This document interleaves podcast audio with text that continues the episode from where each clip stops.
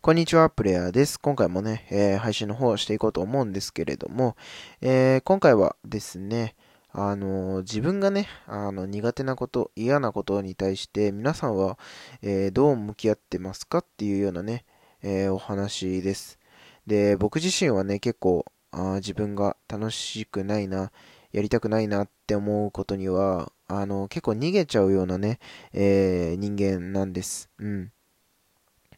で、それがね、まあいいか悪いかは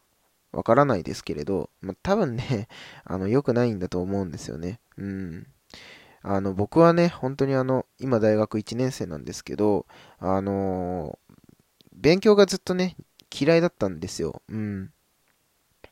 だから、高校もね、大学も全部推薦で、まあ入れるところに入っとこうみたいな。うん。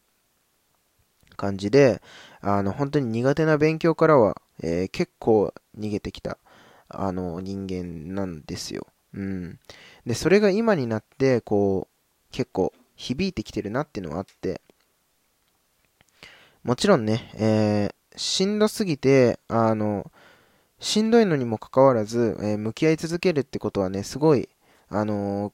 苦痛だし、良くないことだと思うんですよ。うん。ただ、その、自分がね、えー、こうなりたいとか、自分がこ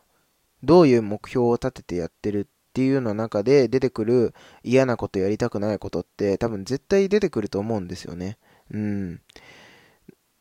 だそういうところに対して、こう、しっかりと向き合えるような、えーん、精神力っていうんですか？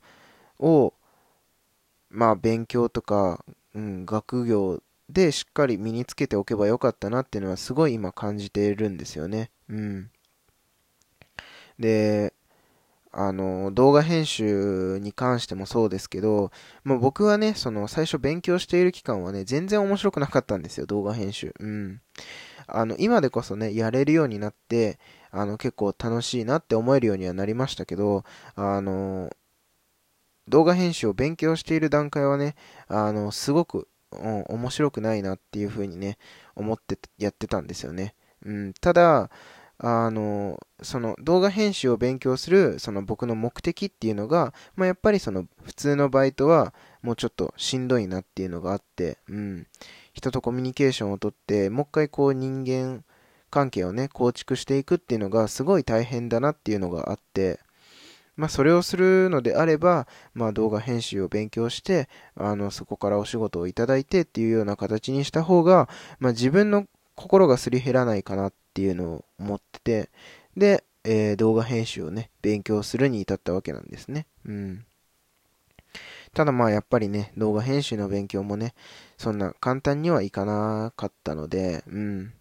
あの、普通ね、あの、本当に1週間とかでね、終わるようなうん、講座の内容を僕はもう2週間かけて、ぜいぜい言いながら、